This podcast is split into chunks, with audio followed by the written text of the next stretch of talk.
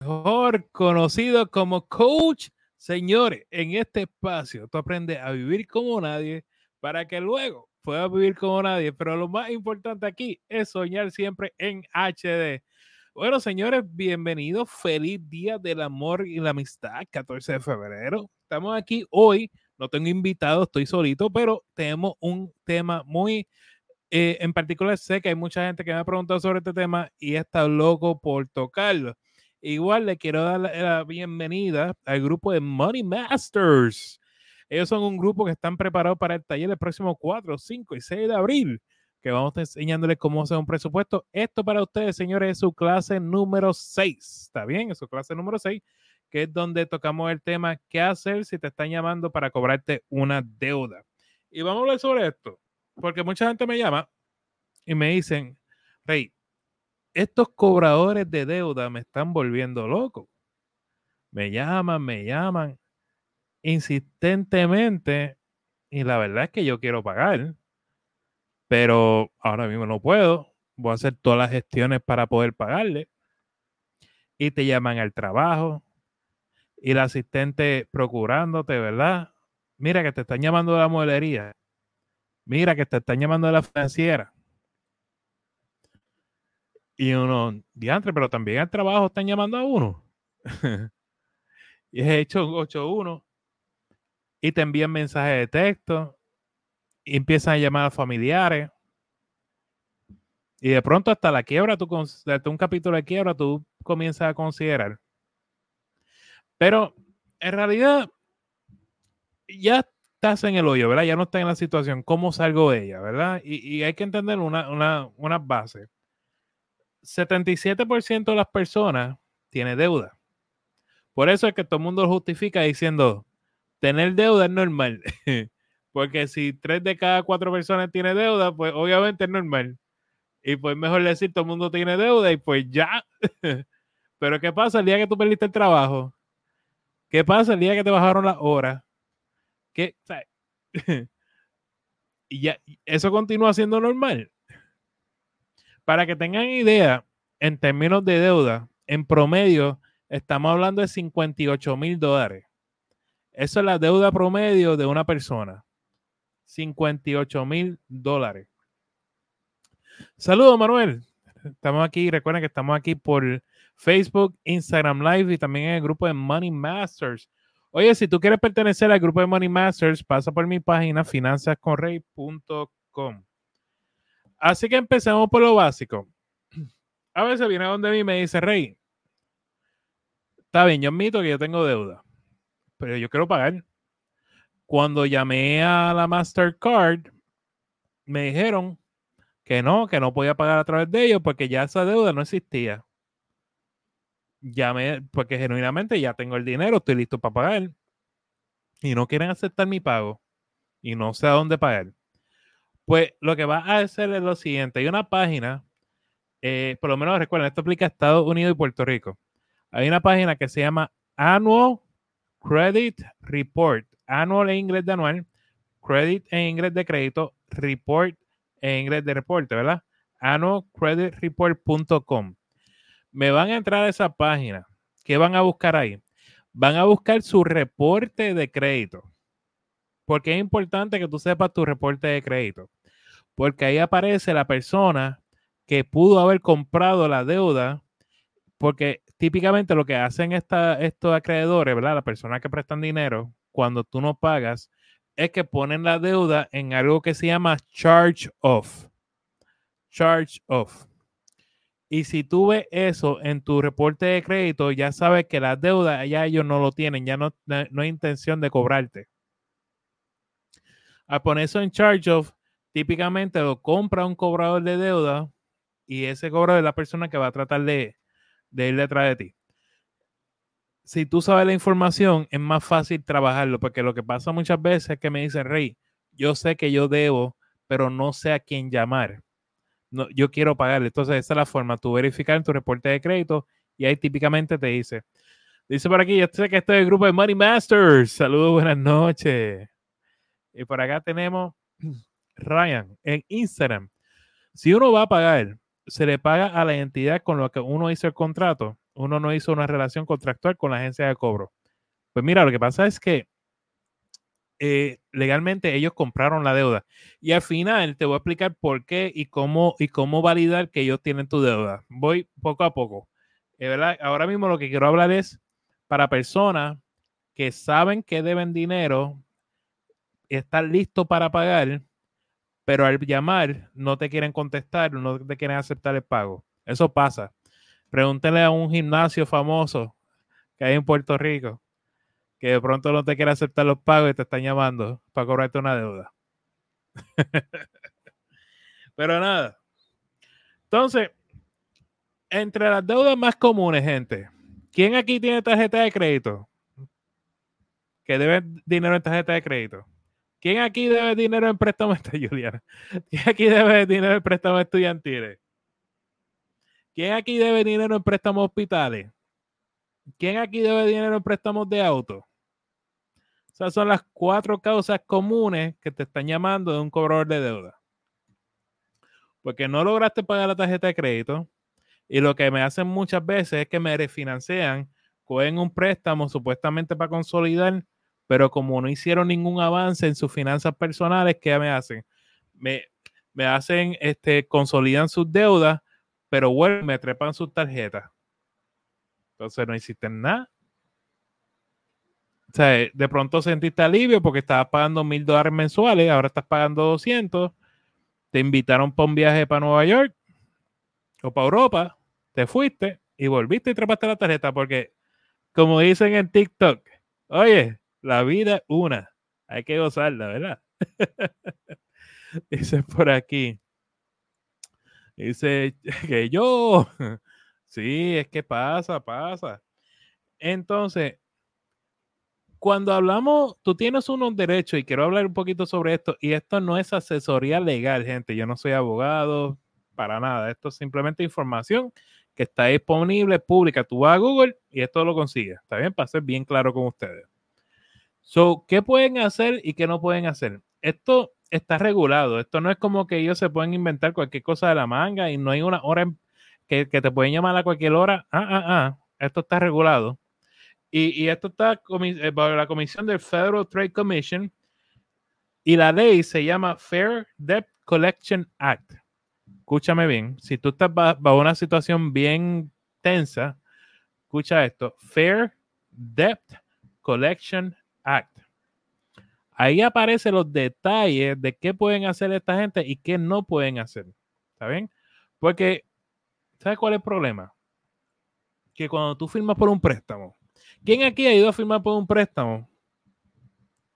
Igual pasa cuando vas a comprar auto y te dicen, al lado de tu firma, va a poner el nombre de dos personas que no vivan contigo, pero que te conozcan.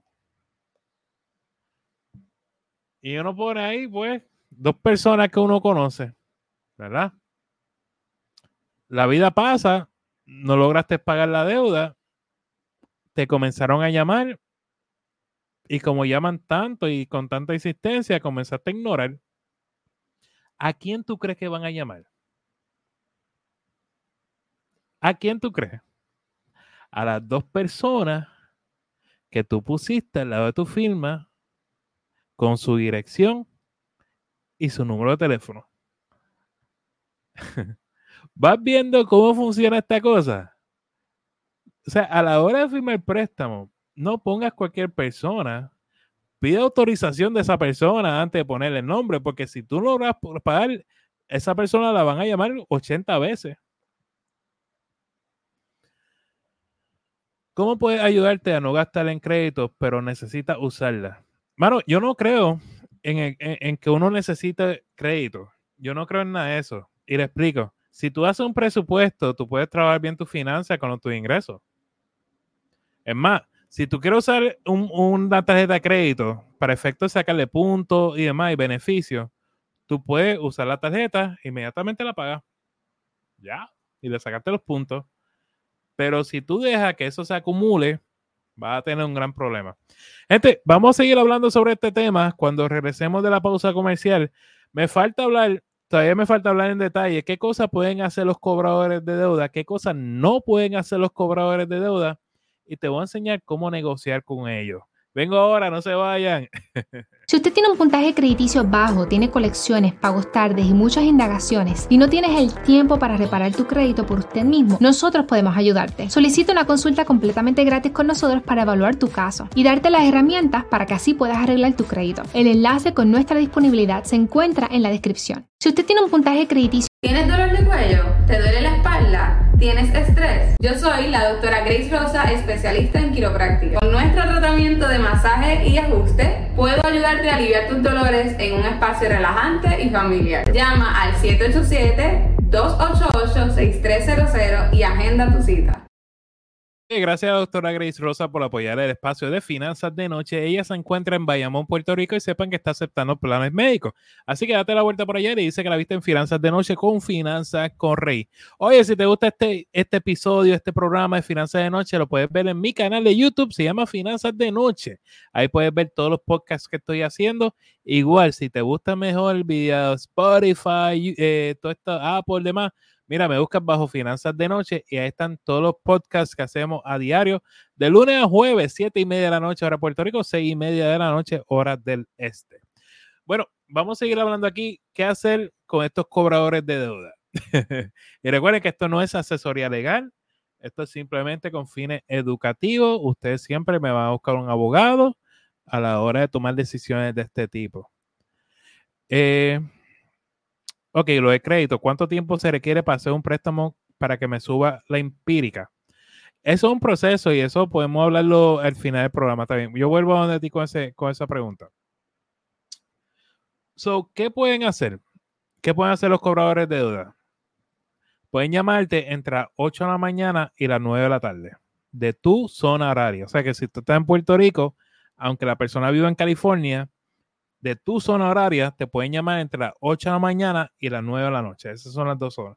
No te pueden llamar a la medianoche, no te pueden llamar a las 2 de la mañana. En Europa, Inglaterra es muy distinto. También esto aplica a Puerto Rico y Estados Unidos. En Europa, ahí sí te pueden llamar a cualquier hora y son mucho más agresivos. En Puerto Rico y Estados Unidos, 8 de la mañana, 9 de la noche. Ese, ese es el horario. Entonces, ¿pueden usar las redes sociales para buscarte? Sí, Pueden, buscar, pueden enviarte DM, pueden enviarte mensajitos por Messenger con intenciones de buscarte, de localizarte. ¿Está bien? So, so que no, que, que so, tienes que tener cuidado. Una cosa es enviarte un mensaje para tratar de conseguirte. ¿Está bien? Entonces, otra cosa, como lo estaba explicando, si tú firmaste, pusiste dos personas al lado de tu nombre, autorizando que la llamaran a ellos para que te buscaran, ellos pueden llamar a esas personas con fines de tratar de encontrarte.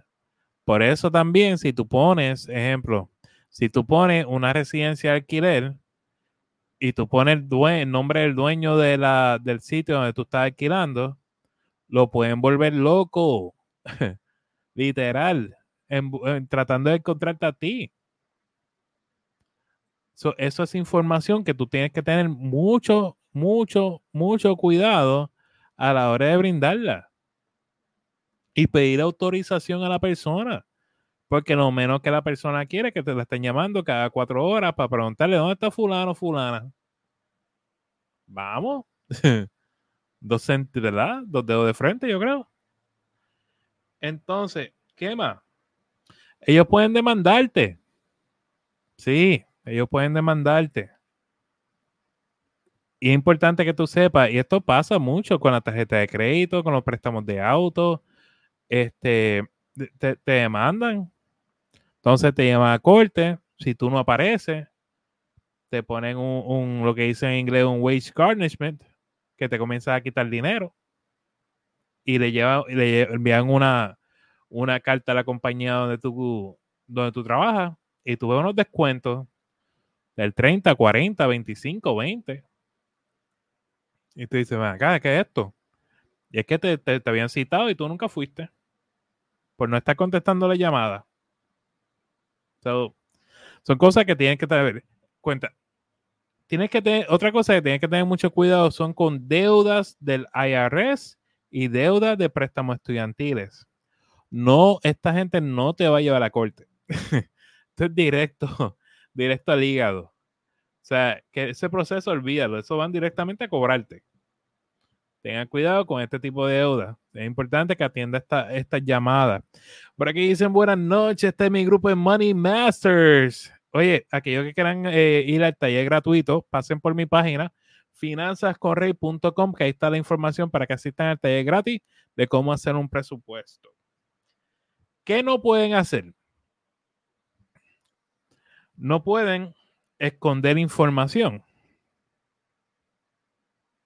No, o sea, cuando tú los llamas, tú les dices, pero de, ¿quién me llama? Te tienen que decir quiénes son, te tienen que decir para quiénes trabajan, de que, por qué razón te están llamando. Esa información te la tienen que dar. Te tienen que hablar de la deuda. Toda esa información te la tienen que dar, tú sabes. ¿Qué no pueden hacer? No pueden taguearte en redes sociales. No, no es que ellos pueden tratar de conseguirte. ¿Usted ha visto los estados de WhatsApp? Yo me río, mano. Es que hay gente que inventa mucho. Fulanito, si no me llama en los próximos tres días, lo voy a tirar en medio por aquí por WhatsApp. voy a tirar a todo el mundo aquí en medio, de todas las personas que ven dinero. Entonces, ahí está Fulanito, si no vio el estado de WhatsApp, lo tiraron al medio. estos cobradores de deuda no pueden hacer eso. No es que vayan, tengan una página de. ¿Tú te imaginas una página de Instagram o de Facebook o un canal de YouTube donde digan: Estas son las personas que deben dinero? que no me han pagado. Dice: Me llamaron de préstamo estudiantil, hice un plan de pago con ellos y sé bien Depende, ya, ya con préstamos estudiantiles uno puede negociar, típicamente tienden a ser más, más considerados. So, no sé tu caso en particular, este, pero de pronto, pues suena bien. Manuel González de canal de YouTube, saludos, Dios te bendiga, Rey, amén, qué bueno que estás por ahí. Eh, como los obituarios en los periódicos. qué mala. Entonces, ¿qué más no pueden hacer? Ellos no pueden quitarte tu salario sin una orden de un juez. ¿Está bien? Ellos no, no es que, por más que te amenacen, por más que griten y patelen, sin una orden de un juez, no te pueden quitar tu ingreso. No es que puedan, no puede, eh, que el cobrador de deuda llamar a, tu, a la compañía de tu trabajo y decirle al jefe tuyo, quítale 200 dólares mensuales. No, no funciona así tiene que ir, a través de un proceso, un juez, y el juez es quien dictamina. Los únicos dos que tienen que tener cuidado, IRS, préstamos estudiantiles, ya todo eso es otro juego, ¿está bien? Y de nuevo, gente, esto no es asesoría legal, ¿está bien? Todo esto es educación financiera. todo esto está disponible en busca en Google, ahí está todo. Este, otra cosa que no pueden hacer, usar un lenguaje fuerte no pueden. So, ¿cuál es mi llamado? Mi llamado es que cada vez que ellos te llamen, tú vas a anotar la persona, la hora y cómo te habló. ¿Por qué? Porque a medida que ellos vayan escalando su tono de voz, esa es información que eventualmente tú le puedes dar a tu abogado para darle armas a tu abogado para eventualmente trabajar con ellos. Pues ellos no pueden hablarte de forma abusiva. No es que te puedan decir, tú, Ejemplo, mira, te, voy a decir una, una, lo que más me dan pena, y lo digo mucho, son los que son creyentes. Porque típicamente un creyente, ¿cómo contestar el celular? Pues Dios te bendiga, hermano, ¿cómo te está, verdad? Porque por respeto, no más nada. Y por más que tú le digas, pues mira, sí, yo debo la deuda, pero hoy te voy a pagar. Entonces, ¿qué, qué hacen estos cobradores? Lo anotan esta persona es creyente. ¿Qué tú crees que va a ser la próxima vez que te van a llamar? Te van a decir, la Biblia dice en tal capítulo, en tal versículo, que usted es pecador, porque usted debe dinero para hacerte sentir mal. Son las conversaciones tienen que ser cortas y precisas. ¿Está bien? Y ahora les voy a explicar cómo trabajar con los, con los cobradores. ¿Qué dice por aquí? Yo tuve un préstamo estudiantil desde los 90, mis hijas crecieron y, y sigue ahí, le préstamo. se pudo pagar por años de servicios públicos. Bueno, eso es una forma de eliminar los préstamos estudiantiles, ¿verdad? Ya, ya por servicios públicos, es muy cierto. Y eso dentro del grupo de Money Masters, hay una clase que vamos a hablar sobre eso. Es público. Y buenas noches, buenas noches, qué bueno, qué bueno, José, está por ahí. so, vamos a hablar ahora de cómo, cómo trabajar con estas personas. Y de nuevo, si, si estás llegando ahora, ve a mi canal de YouTube, Finanzas de Noche, y ahí puedes ver todo, vamos, toda la clase de hoy, porque hoy es básicamente una clase lo que estamos dando aquí. Este, vamos a suponer que te están llamando. Un día particular, tú estás de camino al trabajo, recibo una llamada, un número de teléfono que tú no conoces, y tú, ajá, aló. Sí, de la compañía de cobro, fulano está llamando. Tú no me vas a aceptar esa información. Tú vas a decir, ok, si eso es verdad, envíame la información por correo electrónico que, que tú tienes esa deuda, que tú sí compraste esa deuda y que tú tienes mi información, ¿verdad? Ellos van a decir, ¿y cuál es tu correo electrónico? Ah, yo no sé, eso supone que está ahí. Ah, pero ¿y cuál es tu dirección de la casa? Ah, yo no sé, supone que tú tengas esa información. Pues se supone que ellos tengan esa información. y cuando, vamos a suponer que sí, que te enviaron el correo electrónico que te enviaron la información a tu casa y que tuviste todos los papeles y efectivamente fue la molería que te había prometido 0% de interés, que ahora contrató una agencia de colección de, de dinero y que ellos están detrás de ti, ¿verdad? Y tú validaste. Entonces, mira mi gente Money Masters. Qué bueno, qué bueno. Eh, so, la cosa es que ¿qué tú vas a hacer? Cuando te llamen la próxima vez, una vez tú hayas validado la deuda, tienes que entenderme una cosa. Y vamos a hacer matemática sencilla aquí. Típicamente, los cobradores de deuda compran la deuda de 15 a 18 centavos el dólar. ¿Qué significa esto? Por cada mil dólares, ellos pagaron 150 a 180 dólares, más o menos. Vamos a suponer que un hospital tiene un millón de dólares en deuda. Un millón de dólares que hubo, qué sé yo, fulano, sutano, el otro, el otro, el otro. Entre todos suma un millón de dólares. Y el hospital nunca logró cobrar esa deuda. Y vendió esa deuda a un colector de deuda, un cobrador de deuda. Y tú caíste en ese paquete del millón de dólares. Y tú debías 10 mil dólares. Te llamaron, tú pediste que te validaran la deuda, te enviaron la información. La información es válida. Entonces, como tú sabes, si tú debías 10 mil dólares, aunque ellos te quieran cobrar 15 mil, tú debes 10 mil, tú no debes 15 mil. Pero tú sabes ahora que ellos compraron esa deuda por 1.500, 1.800 dólares. Escúchame bien, tú debes 10 mil dólares y ellos compraron esa deuda por 1.500, 1.800 dólares. Va a comenzar a negociar en base a lo que ellos pagaron, a lo que se entiende que ellos pagaron. Por eso no está escrito en piedra tampoco. So, tú puedes decir, pues, ¿qué tal si cuadramos esto a 3 mil dólares? Y puede ser que te digan que no, pero puede ser que te digan que sí. ¿Por qué? Porque si tú compraste una deuda en 1.500 dólares y viene fulano y te ofrece 3 mil dólares, le estás sacando el doble. ¿Ven? O sea, que es negocio para ellos. ¿Ellos están obligados a aceptar tu oferta? No, para nada. Ellos pueden cobrar lo que, ¿verdad? Lo que ellos por ley compraron, los 10 mil dólares, pero de pronto tú le hiciste una oferta y, y le gustó. Y vamos a suponer que llegaste a un acuerdo de pago a 300 dólares por los próximos 12 meses. Y ellos dijeron, pues está bien, vamos a hacerlo. Pues, ¿qué pasa? Tú le vas a pedir a ellos que te envíen por escrito el antes de tú hacer cualquier pago, que te envíen por escrito ese acuerdo. un correo electrónico, una carta, lo que sea, pero por escrito.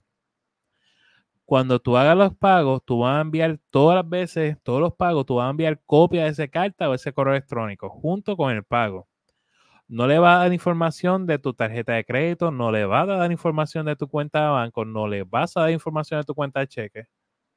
Solamente le, va le vas a enviar un money order o un giro postal con esa información.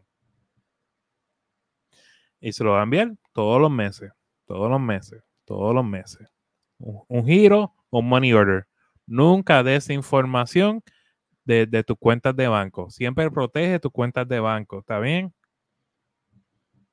Ahora, vamos a suponer, y esa es la forma de, de uno negociar con ellos. ¿Está bien? ¿Estamos claros? Ahora vamos a suponer que te llega una carta, una citación. Ahí no me vayan solo, contraten un abogado que lo ayude. ¿Por qué? ¿Qué es lo que yo he visto típicamente a los abogados que hacen? Los abogados que te van a defender. Ellos lo que buscan es negociar con el cobrador de deuda antes de llegar a la vista. Para cuando llegue a la vista ya se sabe cuánto tú vas a pagar, ya todo eso está hablado. Es cuestión de confirmar y que el juez lo valide. Esa es la importancia de esto, mano. Tú tienes que entender tus derechos, tú tienes que entender, eh, ¿verdad? entender dónde tú estás parado, como le expliqué, busquen sus deudas, como le expliqué al principio del programa, busquen sus deudas, annualcreditreport.com, sepan cómo funciona la ley eh, del Fair Debt Collection Act y aprende a negociar. No te pongas no nervioso, simplemente una negociación más. Eh, esas negociaciones de deuda aplican a préstamos estudiantiles. Fíjate, con préstamos estudiantiles típicamente más, es más fácil el proceso. Por lo menos con mis clientes se ha podido negociar mucho más, no, no es tan complicado negociar con ellos. Este, lo que es NetNet, que está bien pegado en Puerto Rico, tienden no, no, son tan malos.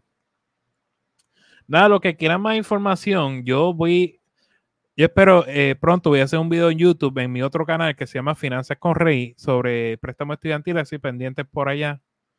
Dice por aquí, eh, saludos, felicidades por tan buen yo, no soy asesor financiero, yo soy consejero financiero y que les sirva a todos. Oye, mi padre por ahí, saludos Reyuver, qué bueno, bendición. Bueno, señores, este, sepan que pronto, ahora en marzo, tenemos un taller que se llama Cómo hacer un presupuesto libre de costo. No tienes que pagar ni un centavo. Lo que tienes que hacer es pasar por mi página finanzascorrey.com y ahí te va, a aparecer para que puedas agendar y puedas ser parte de ese taller.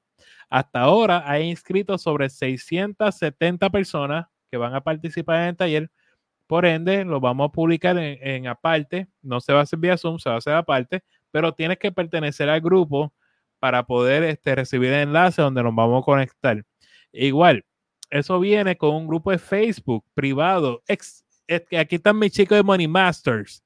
Estamos todos los días, lunes a sábado, dando una clase diferente, 15 minutos, 20 minutos, y ahí hablamos de todo lo relacionado con finanzas personales. Estos chicos hoy están, esto es parte de su clase, hoy es la clase número 6, y si tú miras todas las clases, una a una, oye, ya para final, eh, para cuando lleguemos al taller, te van a terminar unos duros estos temas.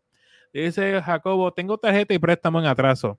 Estoy tratando de ponerla al día de hacerlo, puedo arreglar mi crédito y si estoy haciendo lo más beneficio. Sí, sí, una vez tú pongas tu, todo el día tú puedes arreglar tu crédito. En, la descripción de este video hay un enlace con, con MyFair donde tú tienes 15 minutos gratis para que te, te, digan cómo lo pueden hacer, ¿está bien?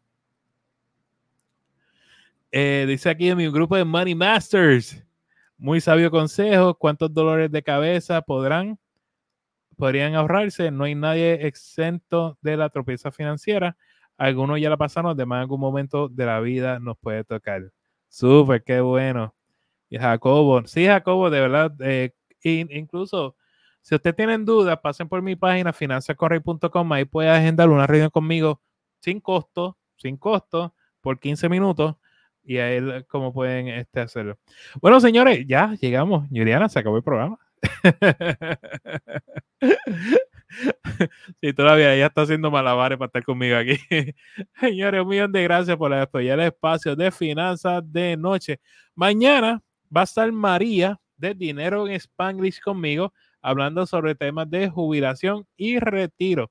Recuerden que esto sale en vivo a las 7 y media de la noche, hora de Puerto Rico, 6 y media de la noche, hora del este. Y también se escucha grabado vía podcast bajo Finanzas de Noche o en el canal de YouTube bajo Finanzas de Noche. Pero lo más importante, señores, vivan como nadie para que luego puedan vivir como nadie. Y sobre todo sueña en HD. Bendiciones, Dios los bendiga.